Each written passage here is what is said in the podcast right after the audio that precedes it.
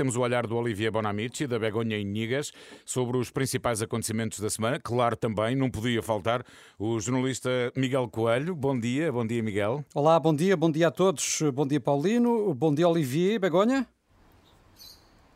Olha, o Olivier parece um periquito. Bom dia.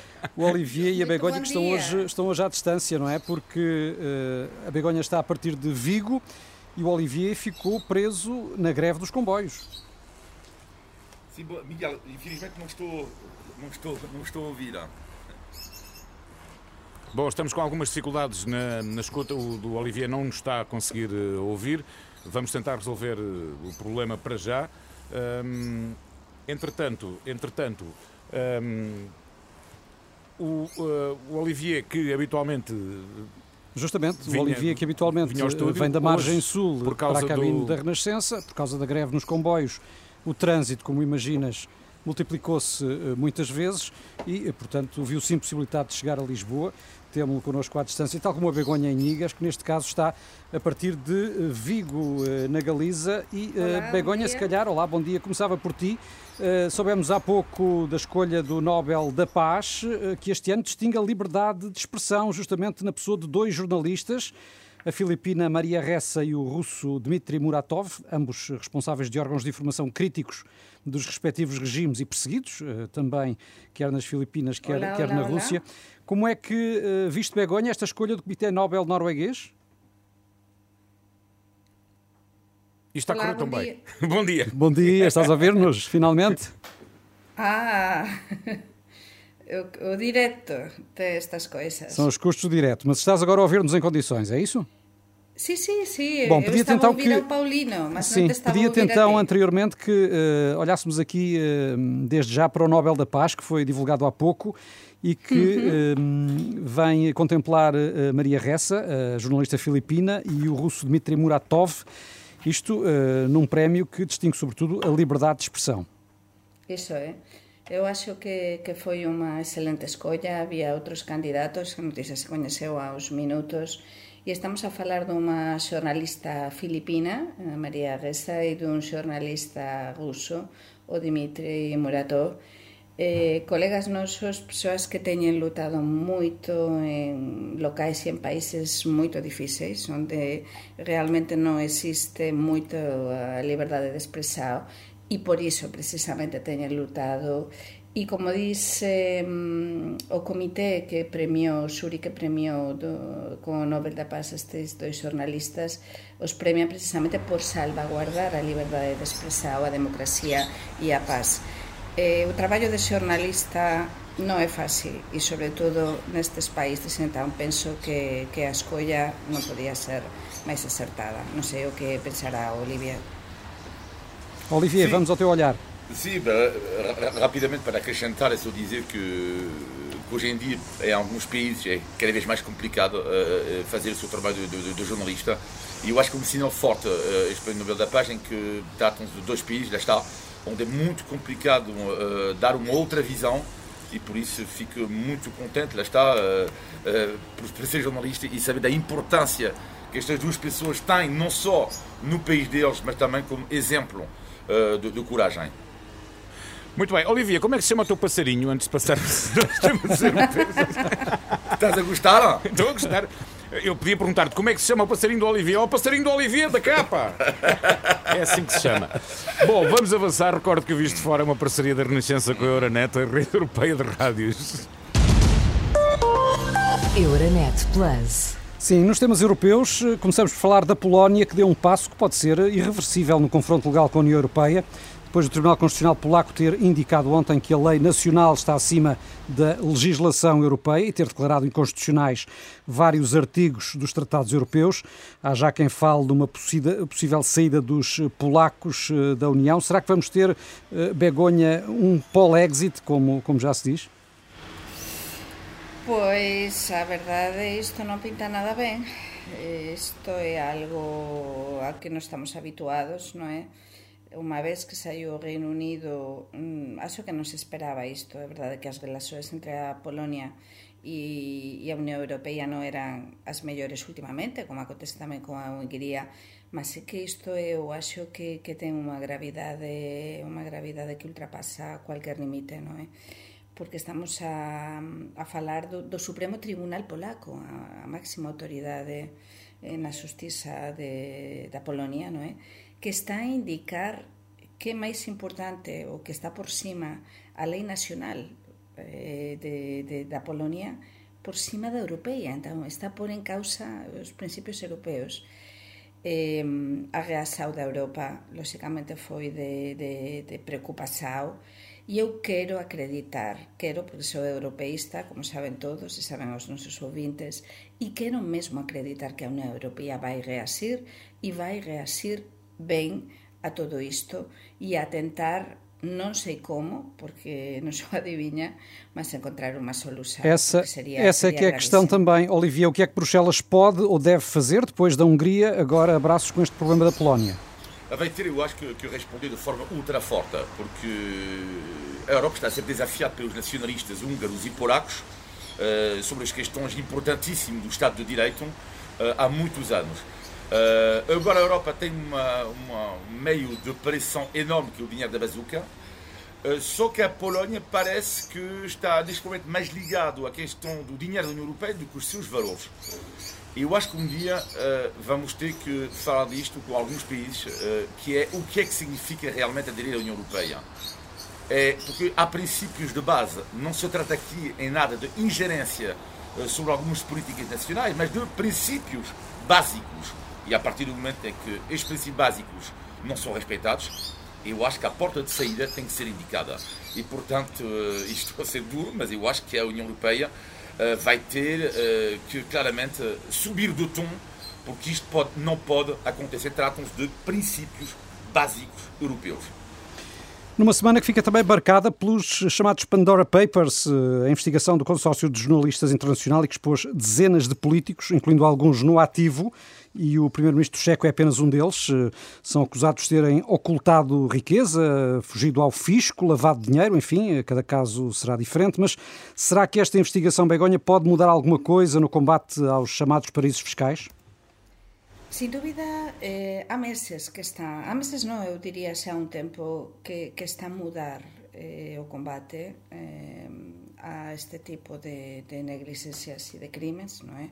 fiscais, Porque lembremos aquí, xa temos falado disto neste programa há meses, cando aconteceu todo de Isabel dos Santos, todo de Angola, toda a problemática, eh, estaban lá tamén por trás. Había unha investigação deste consorcio de xornalistas. Para que os nosos ouvintes saiban, este consorcio é un consorcio importantísimo eh, no que participan, mm, podemos dizer que algúns dos máis importantes xornais e media e, e órganos de comunicación social do mundo inteiro.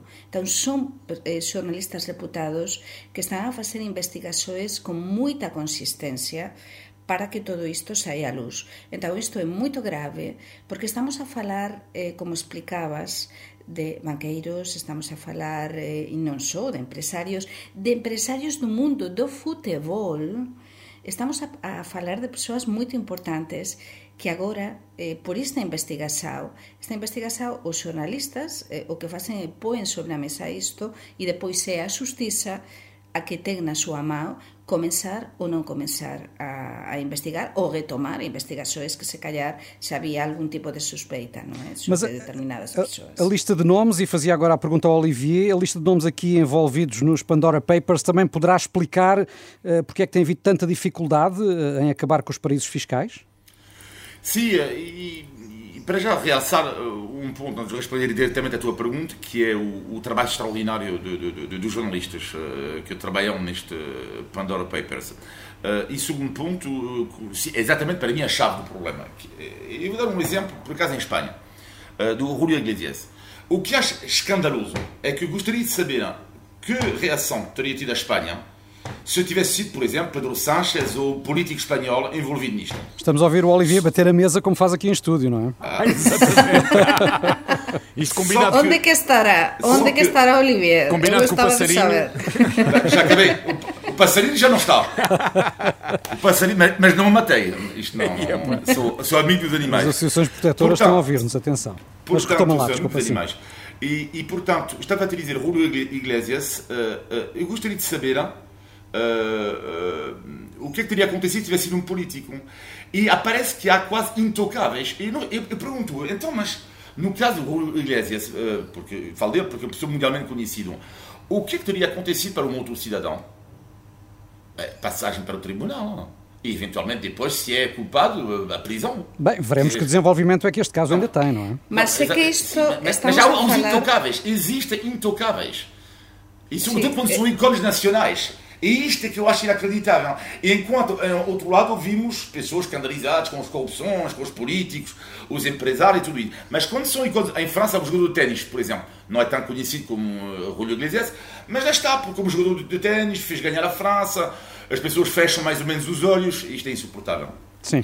Mas isto, isto serve para que não fechemos os olhos depois a Justiza ten o seu traballo, mas estamos a falar de arquivos segredos de 14 eh, 14 empresas de advocacia moito importantes de todo de todo o mundo, sociedades de políticos, millonarios, artistas, por exemplo, a amiga do rei emérito, non é? Eh? Corina Larsen, eh, estamos a falar de, de cantantes coñecidísimos, estamos a, o que nos chamamos en España realmente os papeles de Pandora, non é? Eh? Sí. O presidente de Ecuador, es que estamos estamos a falar de persoas cun poder imenso, non é? Eh? Non só o mundo de, de futebol. Entón, se são intocáveis ou não, o tempo dirá, não é? Vamos ver. Vamos, falar ver. de outro, de outro uh, tema muito polémico uh, que veio esta semana no topo da atualidade e que tem a ver também com o uh, desvendar de segredos e a necessidade de não fechar os olhos. Em França foi publicado um relatório que revela centenas de milhares de abusos sexuais contra crianças na Igreja Católica durante décadas, desde 1950. Qual foi o impacto deste relato em França, Olivier?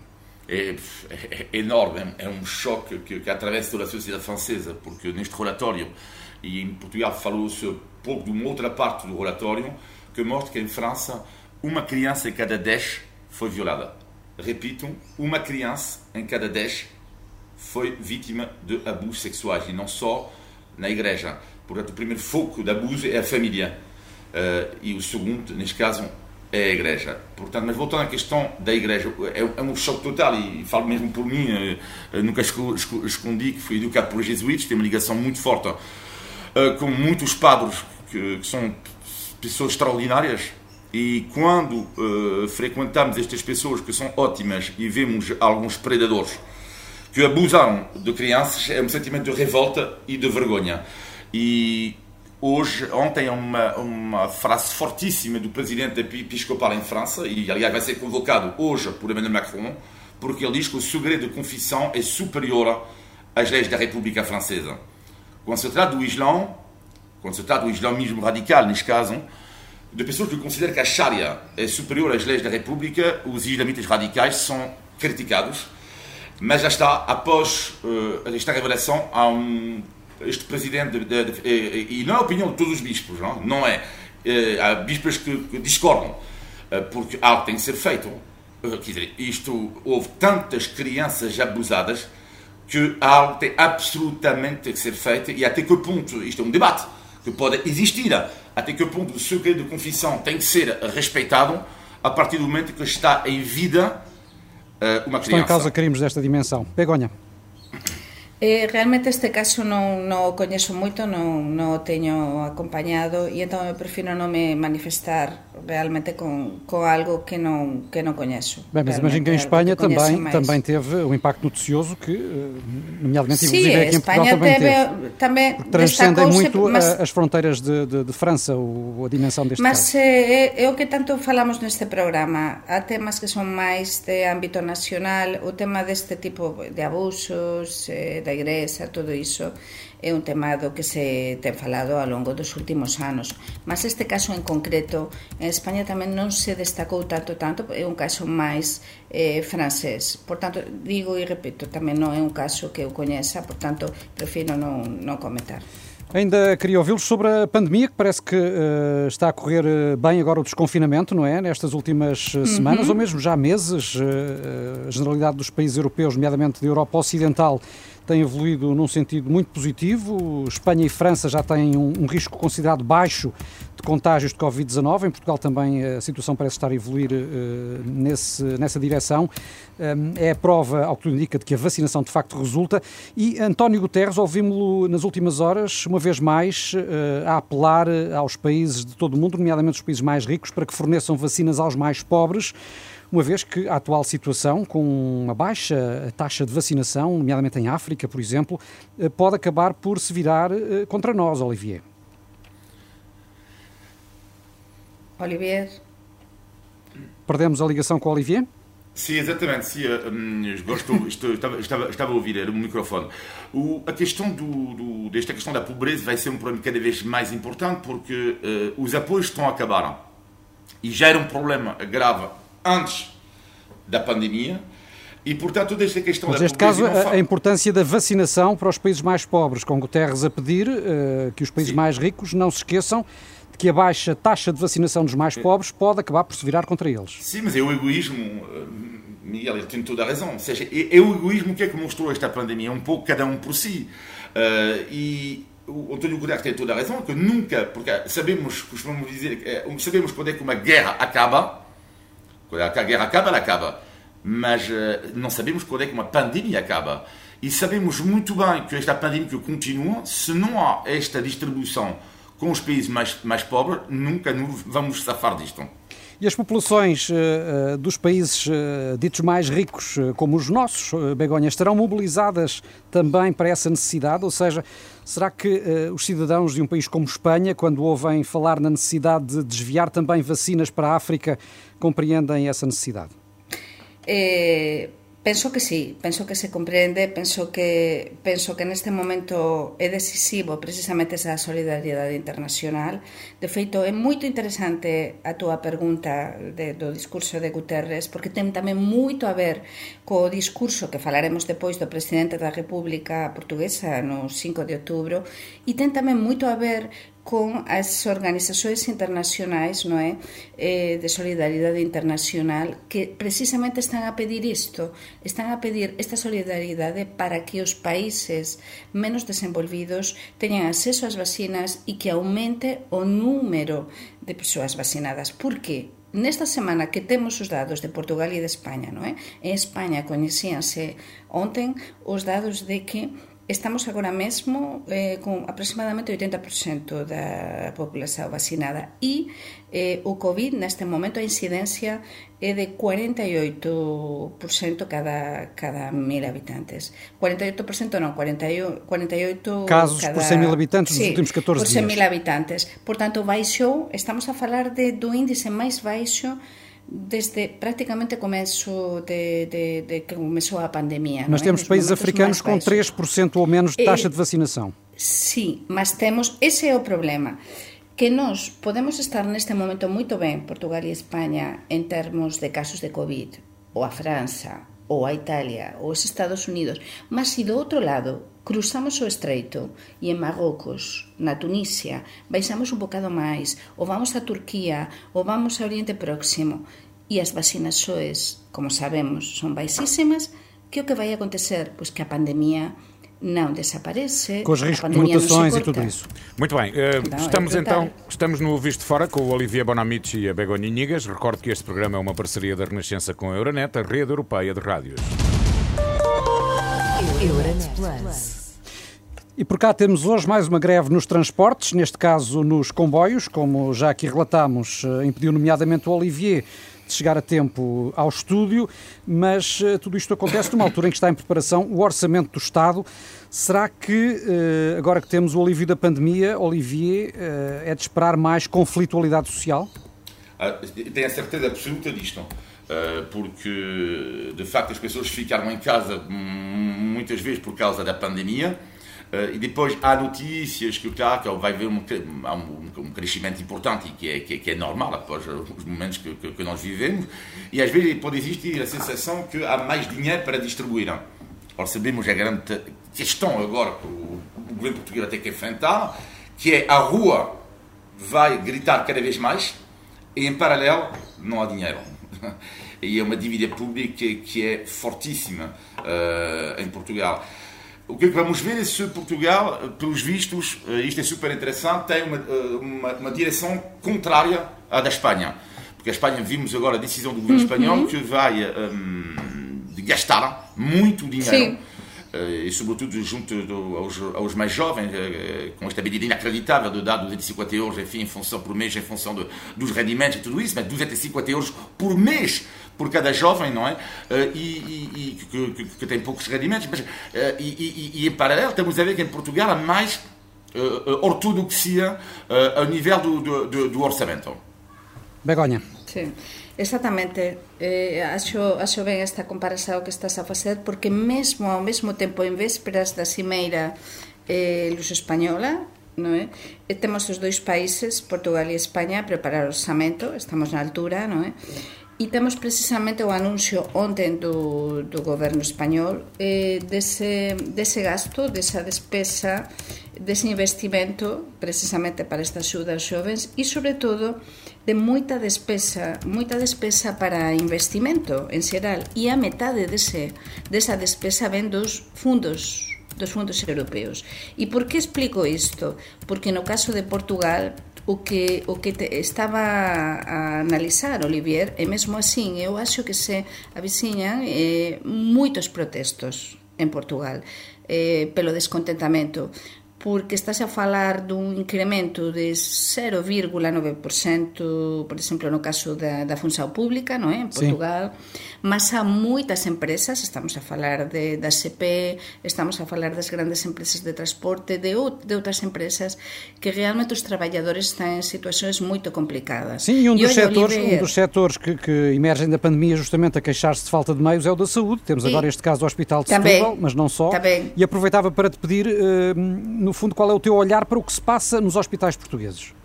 A mim perguntas? Sí, Sim. pois eu te digo que há moito tempo que, que estou a ver é unha situación bastante dramática en xeral na saúde pública e tamén na privada, atensao, porque cada vez há máis persoas que teñen seguros de saúde, quen pode, e que acontece que como está a aumentar tamén moito o número de utentes dentro do que son os seguros de saúde, o atendimento tamén, eh, non, é, non é o mellor, está a haber moitas filas. E xa nin digamos, isto, isto que saiu a luz pública do Hospital de Setúbal, non é?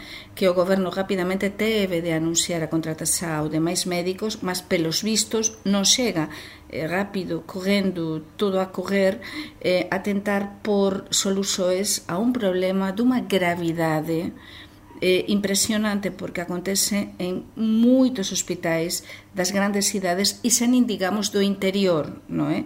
Que moitas veces as persoas teñen de se deslocar moitísimos kilómetros para ser eh, atendidos. Um problema crónico eh, na saúde em Portugal, com a pandemia pelo meio, Olivier, mas que, pelos vistos, eh, não atalhou estes problemas. Não, é, é, é, um problema estrutural. E a DGS hum. o CNS, e Mel, fizeram um ótimo trabalho no que diz respeito à vacinação, mas não resolveram um problema que era antes da pandemia, que são os problemas estruturais. Uh, Apesar e, dos e é um investimentos pouco... que foram sendo anunciados na saúde. Sim, exatamente.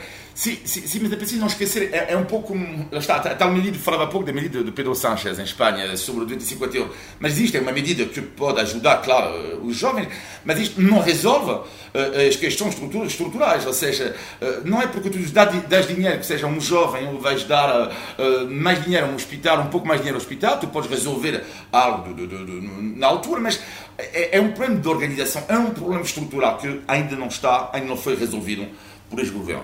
E tivemos também esta semana o tal alerta de Marcelo Rebelo de Sousa no 5 de outubro para a necessidade de Portugal não perder a oportunidade uhum. de, do desenvolvimento e do combate à pobreza oferecida pela chamada bazuca. Isso é. O que estávamos a dizer é que, é que tem muito a ver, estão super, super articulados e alinhados tanto o, o, o, o Guterres como Marcelo neste tema porque que son temas que sempre eles acompañaron moito de perto e que son máis necesarios do que nunca de solucionar, porque igual que é estrutural a situación da saúde en Portugal, non é? O que estamos a comentar da falta de médicos, eh, nos hospitais, eh, as carencias que há, non é? A nivel logístico e de persoal, temos tamén este problema estrutural da pobreza, mas que a pandemia non fez máis do que eh, incrementar. Por tanto, é fundamental neste momento aproveitar este diñeiro da Basuca Europea agora que se está a negociar o orçamento, agora que se está a negociar tamén, eh, a negociar non se negociou, mas vai vir o diñeiro de, de Bruselas. Sí que é moito importante, máis do que nunca, investir para que tentar eh, que cada vez menos persoas estejam nestas situações de desamparo em, em Portugal. Não estranhaste, Olivier, o tom de Marcelo no 5 de outubro? O Presidente está normalmente uh, habituado a, a, apontar o melhor de Portugal e até a dizer muitas vezes que somos os melhores do mundo. Hum. Neste caso, uh, apontou o pior. A desigualdade, a pobreza.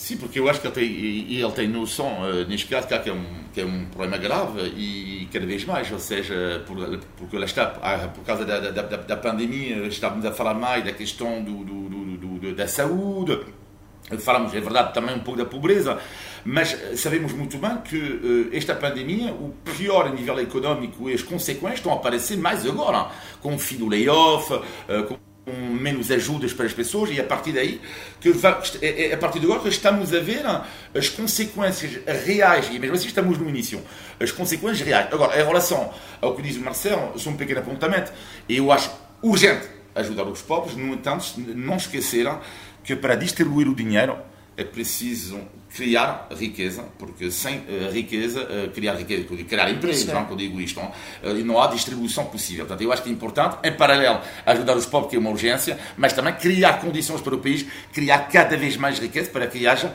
menos, menos pobres. Muito bem, um, hoje um visto de fora muito peculiar, desde os passarinhos do Olivier. Ouvimos o Olivier escrever, ouvimos o Olivier receber mensagens, a Begonha a falar baixinho como se alguém estivesse a dormir ao lado dela. E... Mas vamos retomar a normalidade com o índice de tugalidade. Portugal! Índice de tugalidade. Bom, o Olivier Begonha tem que nos dizer então o significado de uma expressão tipicamente portuguesa, já que esta semana assinalamos em Portugal mais um aniversário da República e do fim da monarquia. Queremos saber o que é ter o rei na barriga. Ter o rei, ter o rei na, ba na, barriga será estar muito cheio, ter comido muito bem, ter desfrutado, não? Ter fome. Tem nada a ver. Eu devo dizer-vos eu devo dizer que já não tenho espaço para ter o rei na barriga. Não tem espaço. Portanto, tu já emagreciste é ser, tanto. É ser, é ser, é ser gordo. Não. Olha, obrigadinho. Ser ofendido no ar. Sim, senhor. Foi Portugal. Não, vocês estão, sobre um passarinho. Estão muito longe, estão muito longe. Uh, ter o rei na barriga é uma expressão que usamos para nos referirmos a alguém arrogante ou presunçoso. Ah. Aqui, olha, aquele tem o rei na barriga, tem mania que é bom, é o maior. Estão a ver a ideia? Isto porque no tempo da monarquia.